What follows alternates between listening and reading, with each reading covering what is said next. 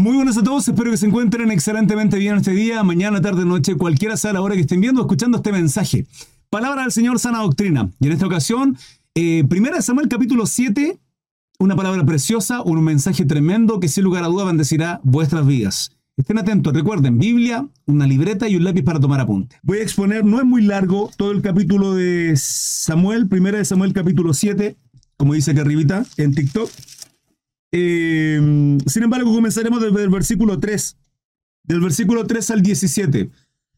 Hermanos, quiero hacer una introducción antes de comenzar a dar la lectura de esta palabra, básicamente porque tiene mucha relevancia, algo que probablemente estemos viviendo en nuestras vidas. Y tiene que ver con aquello que nosotros de pronto realizamos, vivimos a diario y el por qué a muchas circunstancias en nuestra vida eh, nos está yendo mal, no estamos prosperando, no estamos siendo bendecidos y por consecuencia a la vez no siendo de bendición también. Estamos llamados a ser de bendición, hermanos. Que en nuestros labios eh, hay una palabra rema. ¿Qué es una palabra rema? Con H. Una palabra rema es un esto dice Jehová. Es algo fresco. Es algo que tenemos que tener los hijos de Dios cuando, cuando de pronto vamos caminando en cualquier lugar, en cualquier dirección y nos encontramos con alguien sufriendo con algún problema, con alguna dificultad, y nosotros tenemos una palabra fresca, un esto dice Jehová. La palabra dice que Jesucristo cuando está con la samaritana en el pozo de Jacob, eh, él le pide agua, ella entra en una discusión con él, y él le dice, si, si supieras quién te pide, dame de beber, tú me pedirías. Eh, y aquellos que, que nos comemos el rollo, que es la palabra de Dios, que la estudiamos, que constante y diariamente eh, la leemos, nos enseña que correrán ríos de agua viva. Ríos de agua viva, hermano, significa que tenemos agua fresca. Un esto dice Jehová constantemente, algo fresco. Sí, tenemos una palabra rema. No hay agua estancada. Un agua estancada, hermano, huele mal. Un agua estancada, estancada no es saludable. Un agua estancada no provee, no hidrata, no bendice a otros y por consecuencia nuestra vida también. Ahora, en nuestra vida ocurren cosas malas de pronto, malas entre comillas, porque la palabra dice que para los que amamos a Dios todas las cosas nos ayudan a bien, por lo tanto no hay cosas malas, aún sean desfavorables, aún sean tristes, angustiosas, pero no hay cosas malas. Sin embargo, cuando estamos viviendo aquellas cosas desfavorables, tristes, angustiosas, crisis, problemas, puede ser por dos motivos. Número uno, nosotros estamos haciendo las cosas mal. O número dos, Dios nos está poniendo a prueba. Estamos viviendo una situación en la cual tiene que crecer nuestra fe, tiene que crecer nuestra confianza, nuestra seguridad, nuestro gozo en Cristo. El Señor quiere que dependamos absolutamente. Y si no dependemos absolutamente, nuestras fuerzas se debilitan, nuestra fe decae, nuestro ánimo, nuestra alegría, nuestro gozo también cae, porque estamos poniendo nuestra fuerza en nosotros. Creemos que la dependencia de nuestra vida espiritual es de nosotros, no de nosotros. Nuestro esfuerzo es buscar de Dios, nuestro esfuerzo es mantener en oración, en ayuno, nuestro esfuerzo es santificando y perseverando, pero poniendo nuestra confianza en aquel que nos llamó. Eh, cuando hacemos las cosas mal, de pronto tiene que ver con lo que viene a continuación. Primera de Samuel, capítulo 7, desde el versículo 3 en adelante. Haciendo muy, muy, muy breve resumen, podemos ver cómo el pueblo de Israel eh, era vencido por parte de los filisteos eh, en el capítulo 3, Jehová llama a Samuel. Samuel decreta una palabra profética sobre Elí, eh, el sacerdote, sobre sus dos hijos porque hacían lo incorrecto y Elí no les corrijo, eh, no les corrigió. Sin embargo, el pueblo, a la vez que la cabeza estaba mal, el pueblo completo estaba mal. Por eso la importancia de que los hombres, jefes de hogares, padres de familia, realicemos bien las cosas con, ante nuestro Dios, con nuestra familia. Eh, en el capítulo 4 los filisteos capturan el arca. Los israelitas son derrotados. Pasa muchos años sobre ello. En el capítulo 5, el arca en tierra de los filisteos. Eh, la muerte también además en este periodo de Elí, el sacerdote, ante la noticia que sus dos hijos habían sido asesinados el mismo día. Elí muere. Samuel queda como el profeta y quien eh, en la voz de Dios para el pueblo de Israel. Y en el capítulo 6, los filisteos devuelven el arca devuelven el arca de una manera bastante inusual, eh, mediante un carruaje que lo envían con dos vacas, de las cuales les quitaron sus crías. Lo normal es que las vacas vuelvan a sus crías, sin embargo, fueron por el camino directo a tierra de Israel. Eh, pasó tiempo de ello, bastante tiempo. Y con holocaustos. ¿sí? con, con, ofrenda, etc. Hubo una muerte también ahí, lo estudiamos, una muerte de haber eh, visto el arca del pacto. El arca del pacto es este cofre de madera revestido con oro, con una, una tapa que se llama propiciatorio y dentro eh, estaban las tablas de la ley, los mandamientos que Dios le entregó a Moisés en el monte Sinaí, la vara de Aarón y el maná, ¿sí? en un recipiente, lógicamente. Ahora, estas tres cosas tipifican, número uno, los mandamientos de Dios que tenemos que tener nosotros, la vara de Aarón, que es el sumo sacerdote, vale decir, el sacerdocio que nosotros tenemos en Cristo Jesús. La palabra dice que Él es nuestro sumo sacerdote, según el orden de Melquisedec, ya conformado reyes y sacerdotes, a quienes creen en Él, a quienes confiamos en Él, a quienes somos hijos de Dios por causa de su gracia, por medio de la fe. Y el maná, el maná es alimento, es palabra. Hermano Cris, pero eso es en el arca, sí. La palabra establece que nosotros en Cristo Jesús somos templo del Espíritu Santo y el arca tipifica la presencia. Donde estaba el arca, estaba la presencia de Dios. Donde estaba usted es el reino de Dios. Si no lo entiende, hermano, puedo comprenderlo. Pero la palabra sí lo establece. Nosotros somos el reino de Dios. Somos puertas al reino de Dios. La posibilidad de que Dios nos use por medio de una palabra para predicarle a aquellos que aún no han sido alcanzados es nuestra responsabilidad. Y tenemos que tener sacerdocio, alimento y ley. Cuando hablo de ley, hablo de ley moral, no ceremonial. En Cristo está todo cumplido. Sin embargo, nosotros tenemos que cumplir la ley y caminar en esos preceptos. Eso muestra que somos hijos de Dios. Ahora, si no hay esto que ocurre, vamos a ver a continuación porque el arca es arrebatada. Los filisteos fueron, eh, fueron avasallaron al pueblo de Israel y comienza este título. Samuel, juez de Israel, dice, habló Samuel a toda la casa de Israel diciendo, si de todo vuestro corazón os volvéis a Jehová, que había acontecido, que no solo la cabeza, él estaba mal, que a pesar que hacía la labor, hermano, fue un pésimo padre. Y podemos ver a continuación que no estaba haciendo las cosas bien también como sacerdote. Sin embargo, Dios había provisto de un joven Samuel que en el capítulo 1, Ana, esposa de Elcana, le pide a Dios llorando, quebrantada, que le conceda un hijo. Y si, se lo concede, se lo entregará. Este, este joven Samuel que habla y hoy día ya es juez de Israel. Habló Samuel a toda la casa de Israel diciendo, si de todo vuestro corazón os volvéis a Jehová. Hermanos, el llamado es ese hoy. Cual sea su situación, cual sea lo que usted está viviendo. Si os volvéis de todo vuestro corazón a Jehová, quitad los dioses ajenos y Astarot de entre vosotros. Astarot es un dios ajeno, es un ídolo de entre vosotros y preparad vuestro corazón a Jehová y preparad vuestro corazón a Jehová y solo a él servid y os librará de la mano de los filisteos. Yo no sé cuáles sean, sean su enemigo. Yo no sé cuál sea la situación, el quebranto, el dolor, la angustia, el pecado, la situación que usted esté viviendo para sentir la angustia, el problema, la dificultad. Yo hoy día le traigo esta palabra a aquellos quebrantados que tal vez están poniendo su mirada en su fuerza y en el enemigo, hermano. Ponga su mirada en el Señor. Los filisteos habían derrotado a Israel. Sin embargo, ellos tenían el arca del pacto y llevaron el arca del pacto al campamento pensando que el arca del pacto lo iba a salvar. No lo salvó, porque no es un, hermano, ni la Biblia, ni el ir a la congregación, a la iglesia, ni el orar, es un amuleto. Dios no es un amuleto, Dios conoce nuestro corazón.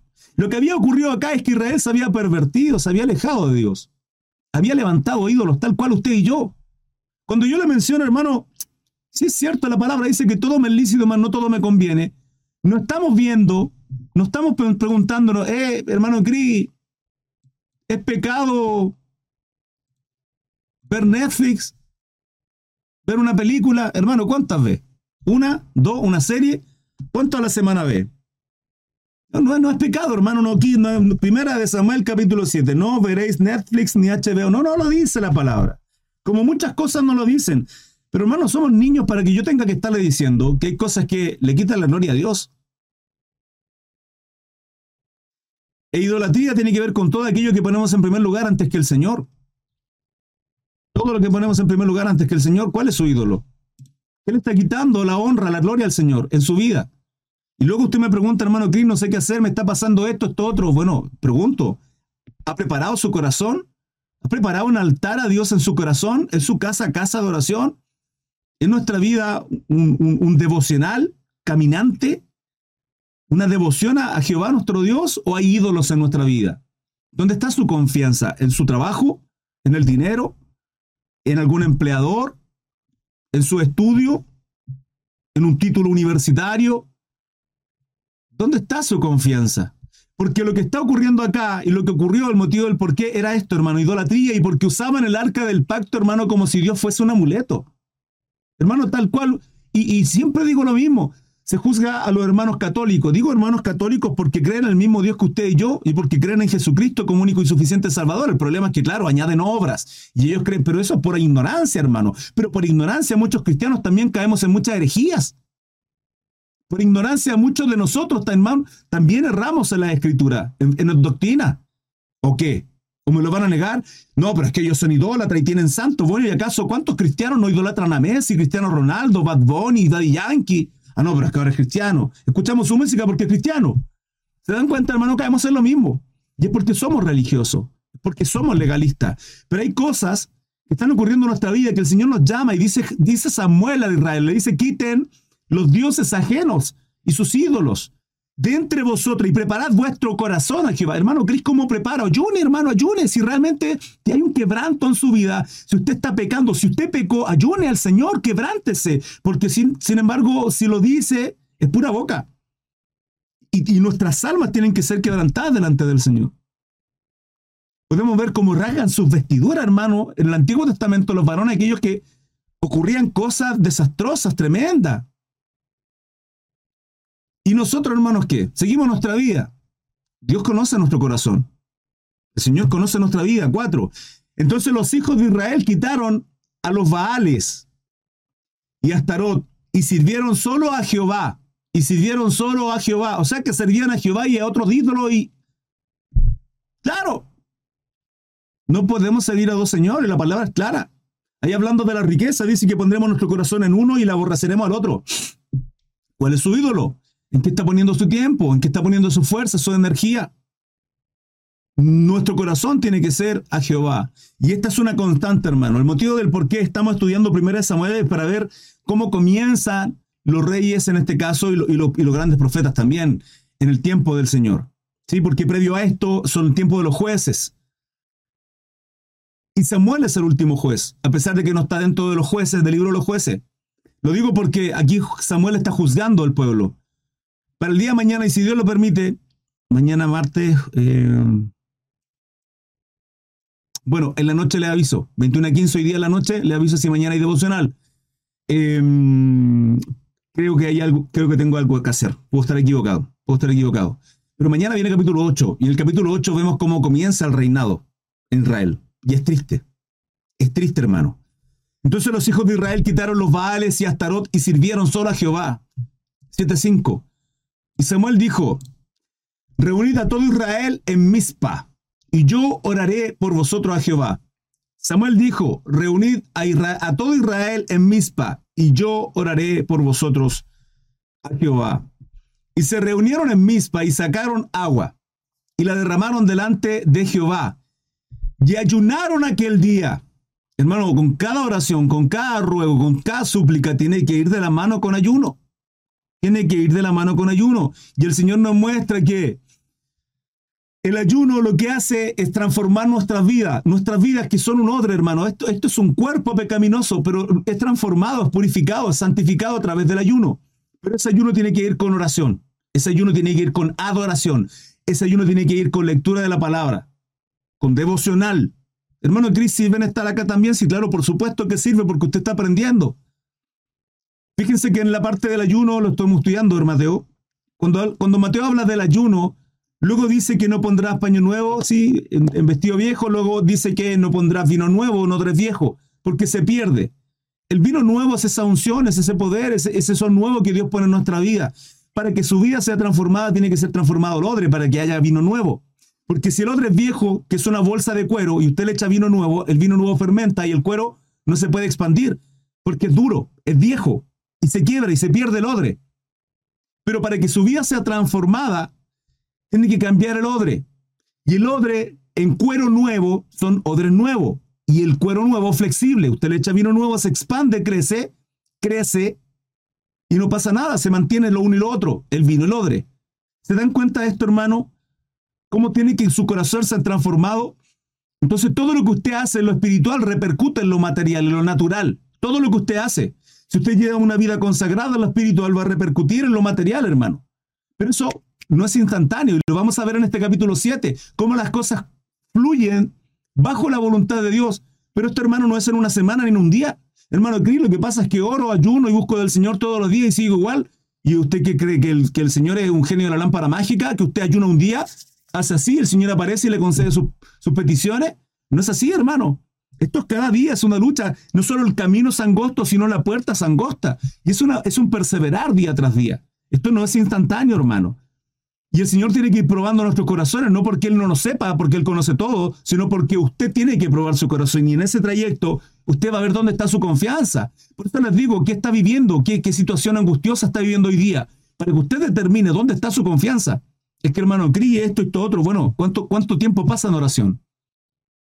¿Cuántas veces a la semana ayuna? ¿Cuánto tiempo de ayuno tiene? ¿Desde cuánto tiempo viene ayunando?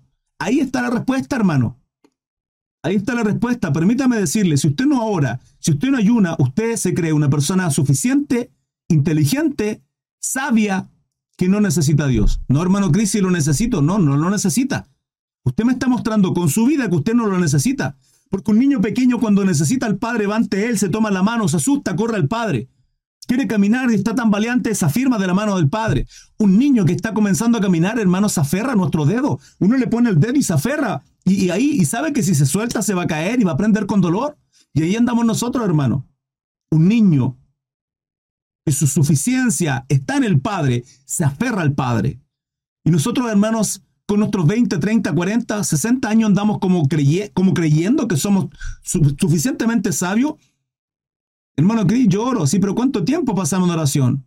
La palabra dice que no estemos afanados por nada, que todas nuestras peticiones, nuestros ruegos, nuestras súplicas sean delante del Señor, que todos nuestros afanes, proyectos, sean conocidas delante del Señor, con toda acción de, dice, con acción de gracia. Ruego, súplica, oración, quebranto, con acción de gracia. Pero no oramos al Señor, no buscamos de Él. Entonces ahí está la respuesta, hermano, del por qué nuestra vida sigue tal cual está porque seguimos siendo los mismos, porque no renovamos nuestro corazón, porque no preparamos un altar en nuestra vida de parte de, nuestra voluntad hacia Dios. Y se reunieron en Mispa y sacaron agua y derramaron delante de Jehová y ayunaron aquel día y dijeron allí, contra Jehová hemos pecado. Hermano, quebrantamiento. ¿Usted cree que se quebrantó cuando se inició en el cristianismo y de ahí nada más? Hermano, todos los días es un quebranto, es un Señor, perdón. Perdón por no, perdón por obrar mal, perdón por un pecado, perdón por esta debilidad. Ayúdeme, Señor, necesito su dirección. Perdóname, Señor, por la actitud mala que tuve, por no hacer las cosas correctamente como esposo, como esposa, como padres, como hijo, como siervo. Señor, perdóname por no pasar tiempo suficiente en oración y por creerme autosuficiente, por creerme lo suficientemente maduro y fuerte para no depender de usted en oración. Hay muchas cosas por las cuales tenemos que quebrantarnos, hermano. Y juzgó Samuel a los hijos de Israel en Mizpa.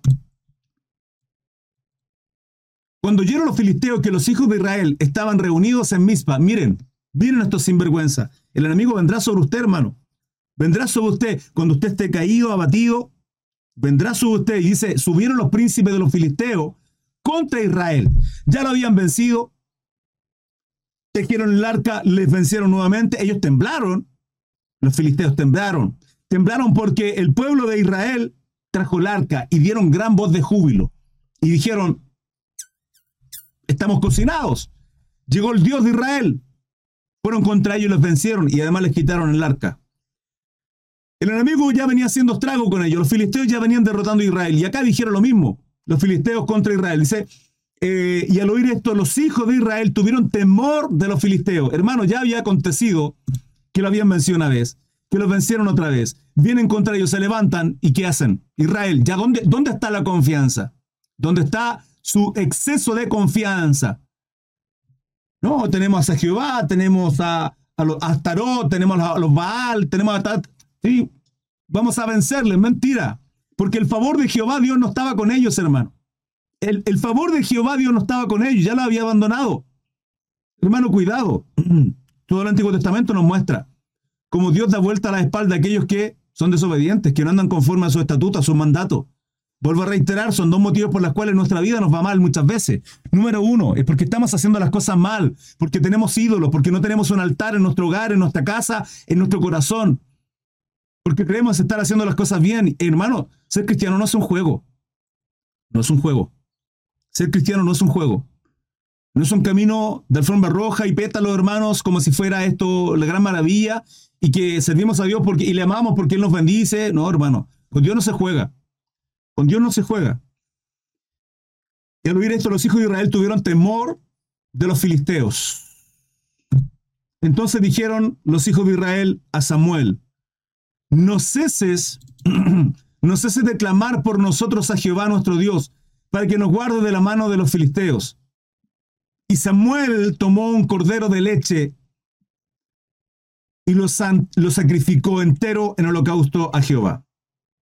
Y clamó Samuel a Jehová por, Israel. Y Jehová le oyó. Qué precioso esto, hermano.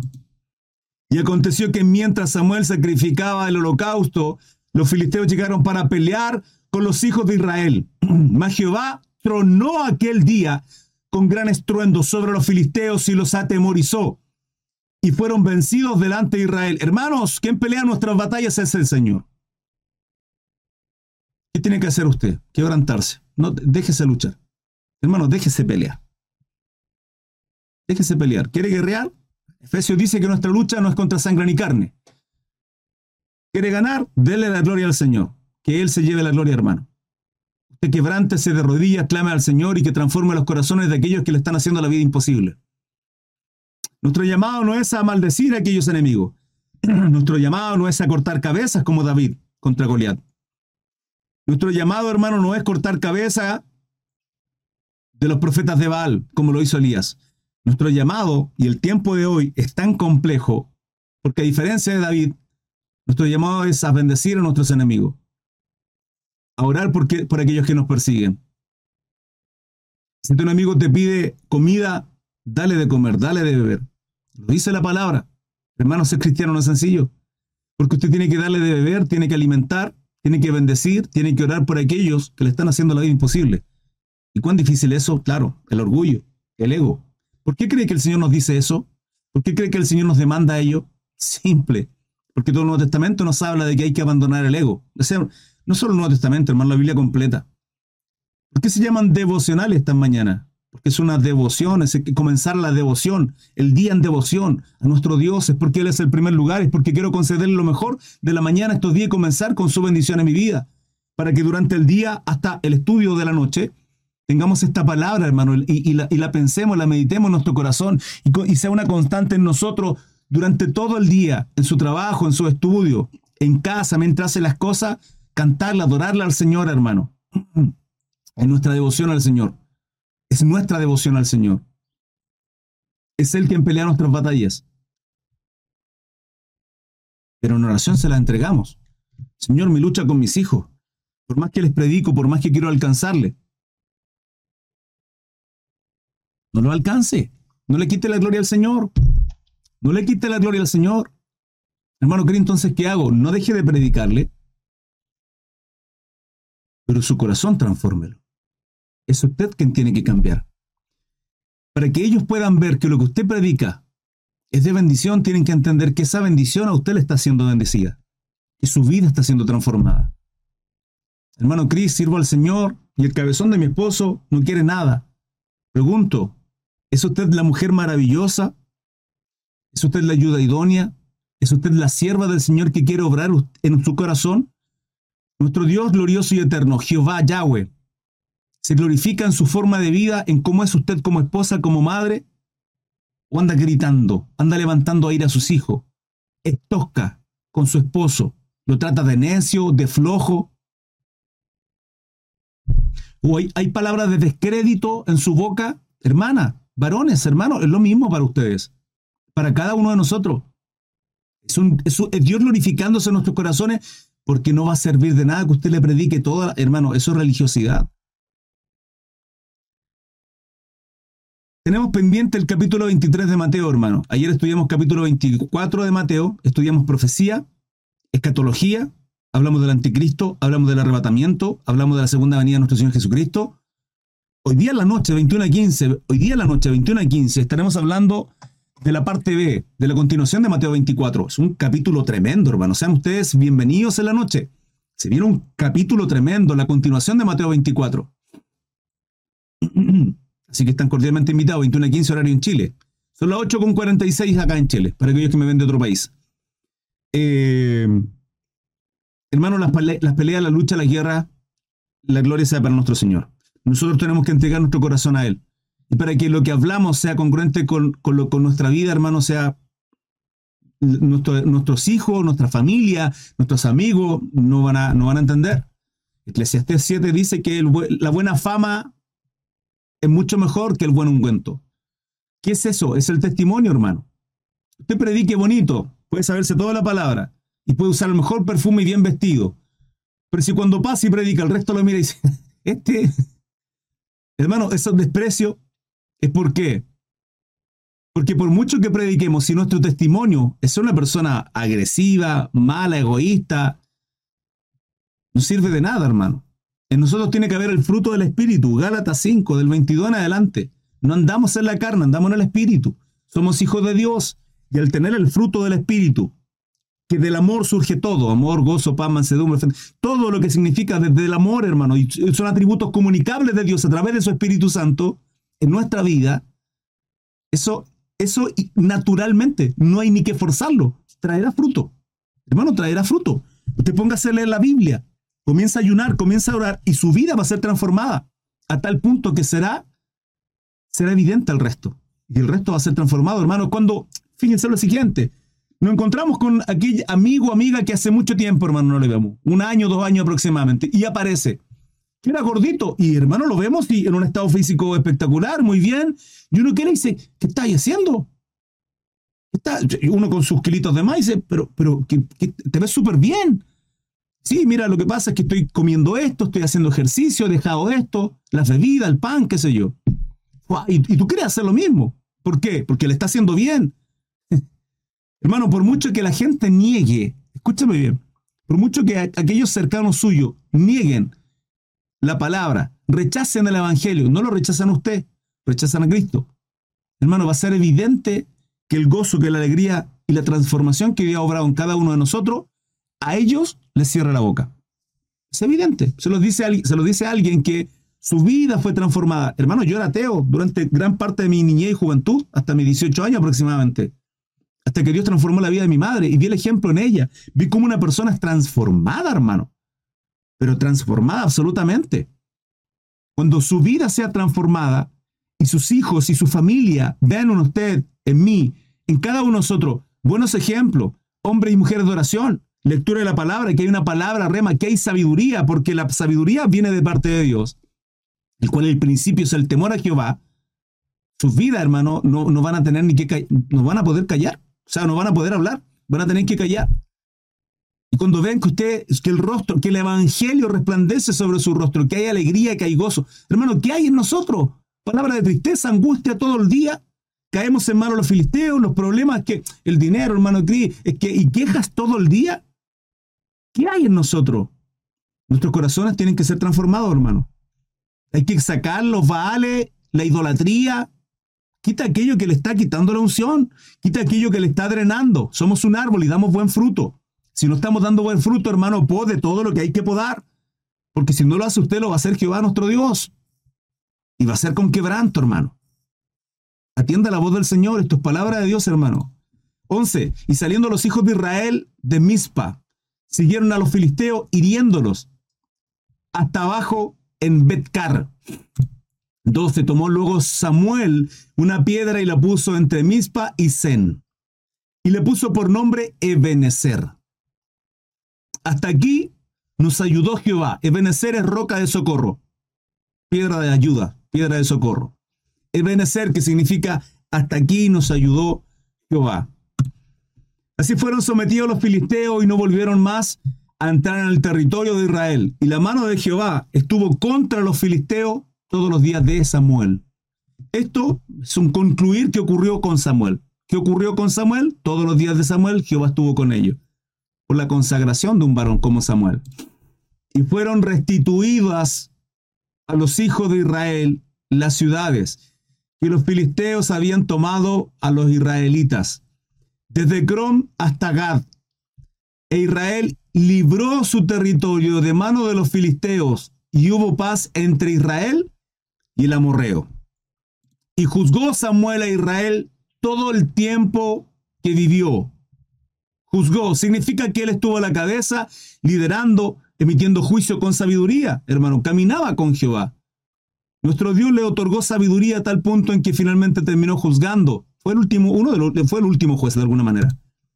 Y todos los años iba y daba vuelta a Betel, a Gilgal y a Mizpa, y juzgaba a Israel en todos estos lugares.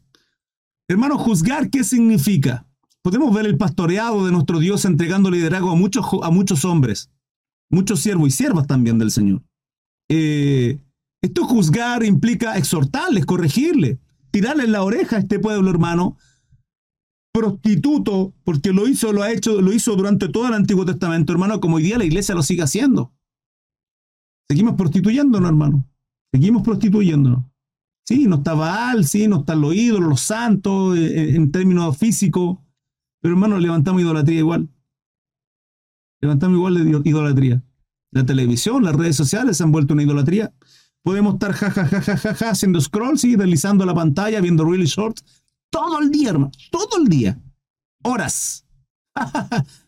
y compartiendo memes. Pero no hacemos viral a Cristo. Ah, no, pero si hacemos viral artistas, música, chistes, bromas, memes, momos, como se dice en México. 17. Después volví a Ramá porque allí estaba su casa y allí juzgaba a Israel. Y edificó allí un altar a Jehová. ¿Dónde? En su casa. ¿Qué tiene que ser su casa? Un altar a Jehová. Es tremendo, hermano, ver la historia de Samuel y a mí me encanta, absolutamente, me gusta mucho. Como haciendo un recuento en el primer capítulo, Ana, una madre, el Señor nos hablaba con relación a ello.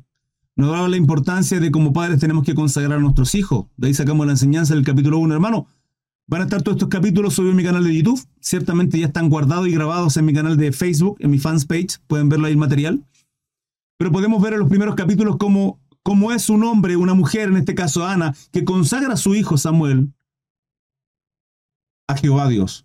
Con los valores, con los preceptos, con el amor.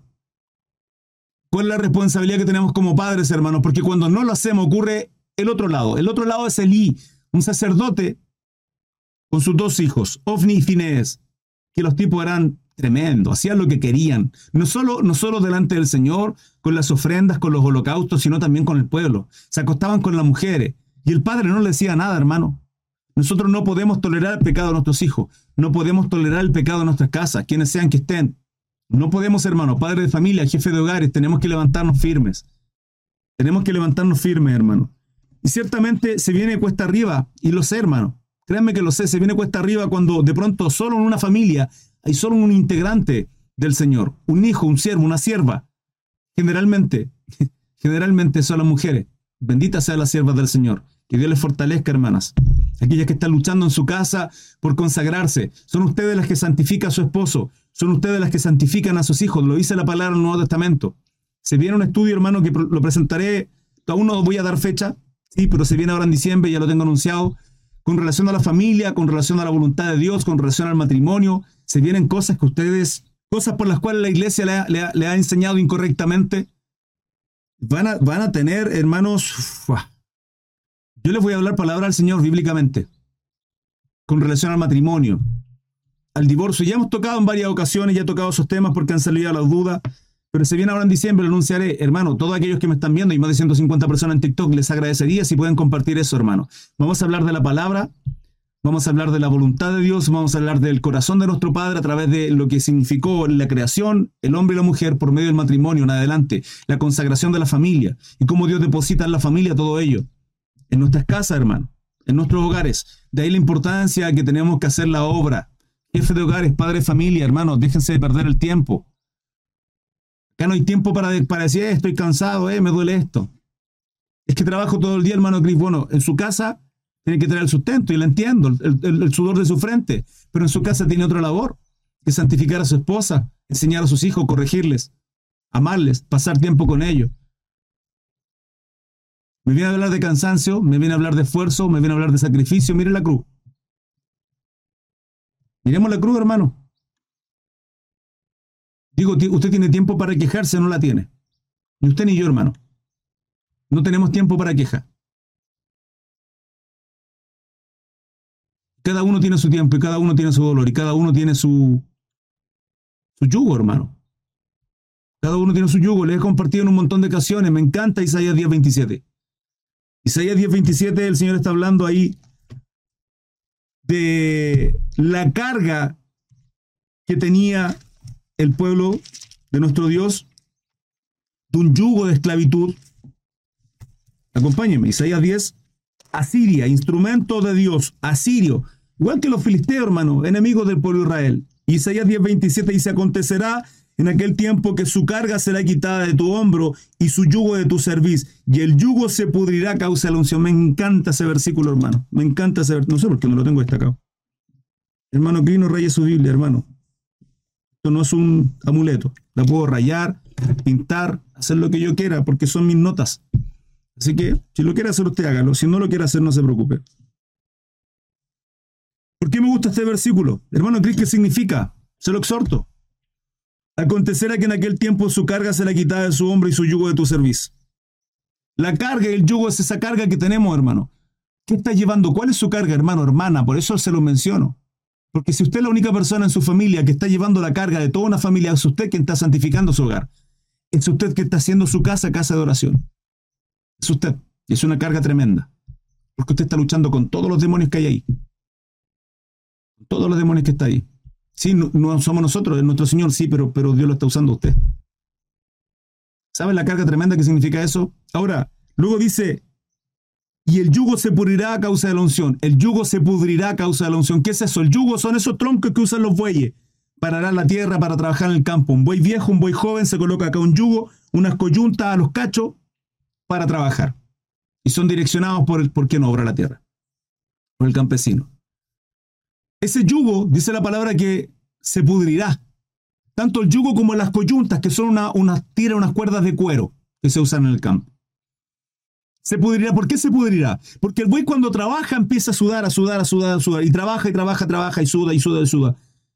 Tarde que temprano, si ese yugo, el campesino no lo cambia, el yugo, el sudor del buey, de tanto obrar, de tanto trabajar, es como un aceite, ¿sí? Porque el sudor es como un aceite, termina pudriendo el yugo. ¿Qué enseñanza hay hermano Cris? La enseñanza es que no espere tener una semana, dos días de oración, tres días de congregarse y que los cambios vengan.